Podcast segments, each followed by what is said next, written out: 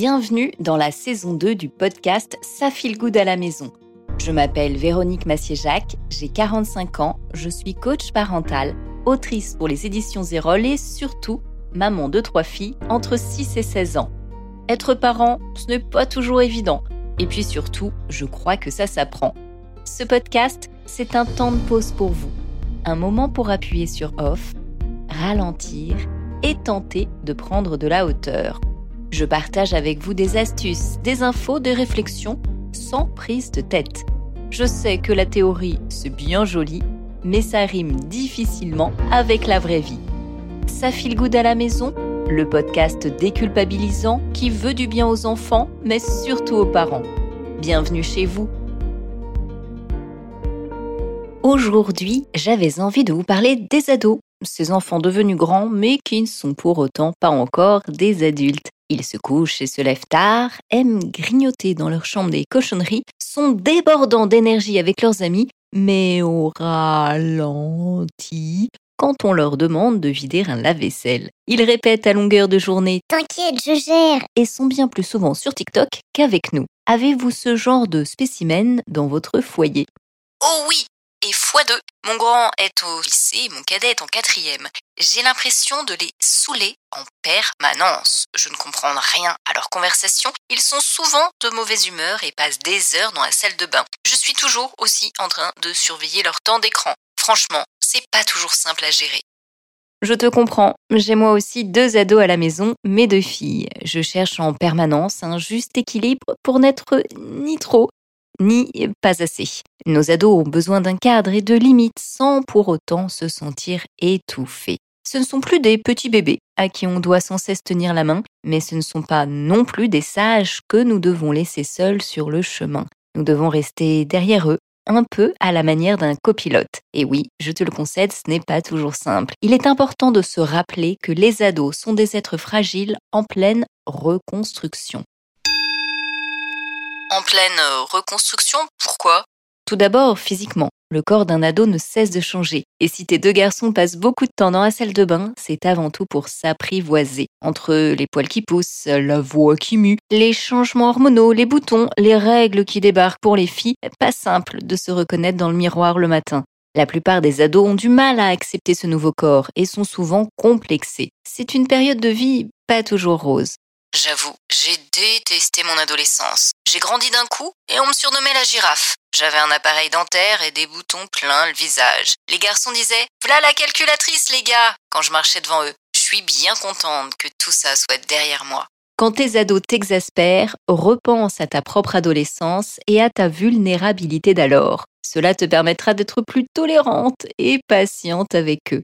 En plus, à l'adolescence, il n'y a pas que le corps qui évolue, le cerveau aussi est en pleine ébullition. C'est-à-dire? Il y a des neurones qui sont détruits, d'autres qui se reconstruisent, on parle d'élagage. Et... Oula Tu vas me perdre si tu expliques trop de théories. Tu veux pas simplifier En gros, imagine le cerveau de ton ado comme une maison avec un étage. En bas, euh, tu retrouves le siège des émotions fortes. Et en haut, la capacité à réfléchir et à raisonner. Durant toute la période de l'enfance, grâce à ta patience et ton amour, ton enfant a patiemment construit une échelle entre ces deux niveaux. Maintenant qu'il est ado, cette échelle va être remplacée par un bel escalier, solide et pérenne, le truc, c'est que la construction de cet escalier bah, prend du temps. Et oui, il est de qualité. Probablement jusque vers 25 euh, ans, l'âge où l'on dit que le cerveau arrive à maturité. Et concrètement, ça implique quoi au quotidien si l'escalier n'est pas encore fini? Ça signifie que, physiologiquement, un adolescent a du mal à réguler ses émotions fortes. Il peut lui arriver d'être à fleur de peau, de ne pas toujours correctement analyser une situation à risque et d'avoir un sens de la moralité qui nous échappe parfois.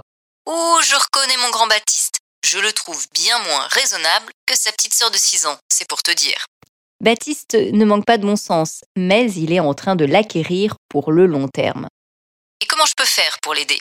Il faut rester patient avec tes ados, comme tu l'as été lorsqu'ils étaient de jeunes enfants.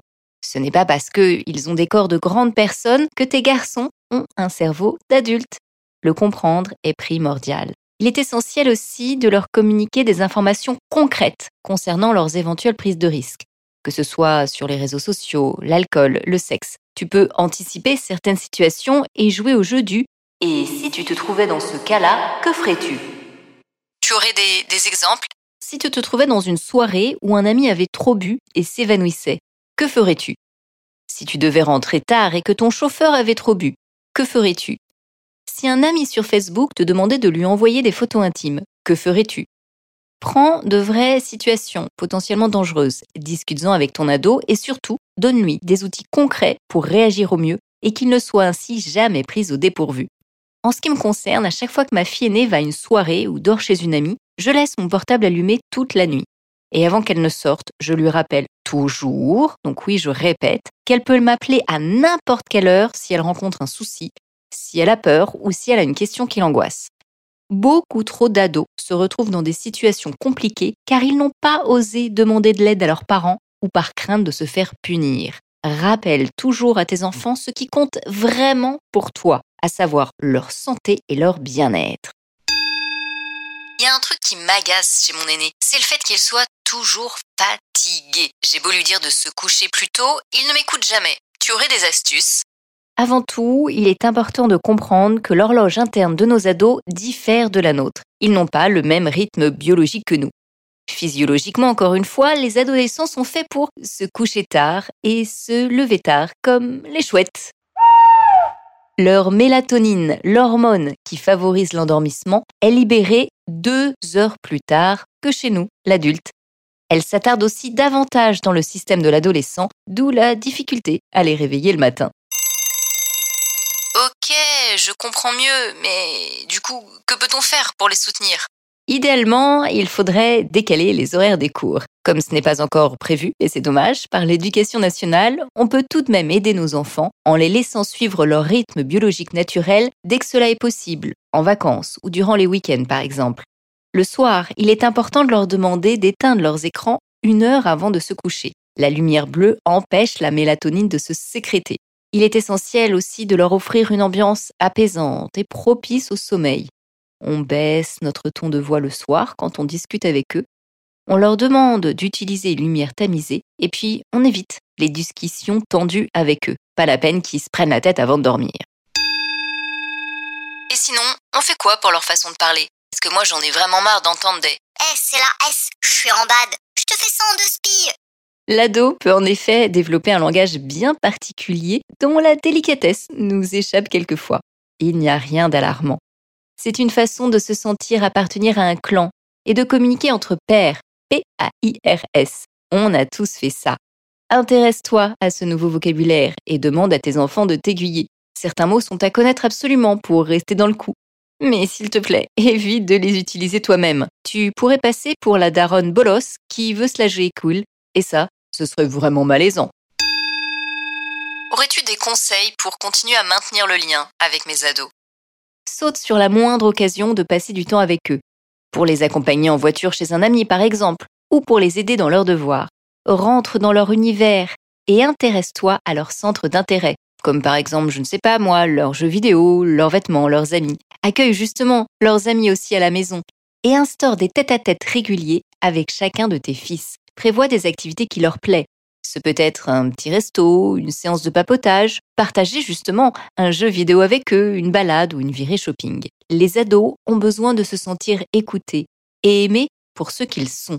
Ils sont à la recherche d'authenticité et de relations vraies avec nous. Selon une étude américaine, plus les adolescents passent de temps avec leurs parents, et moins ils ont de problèmes de comportement.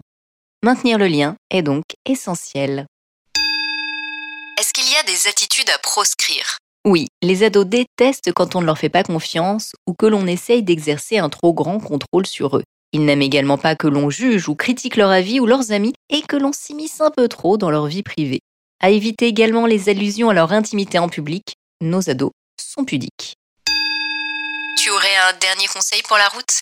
Face à une situation difficile que tu rencontres avec l'un de tes ados, réfléchis toujours à ce que tu souhaites lui apprendre pose-toi les questions suivantes. Ce que je dis ou fais à mon ado l'aide-t-il à faire mieux la prochaine fois? Suis-je encourageante? Mes propos, mes actions lui permettent-ils de s'épanouir au mieux?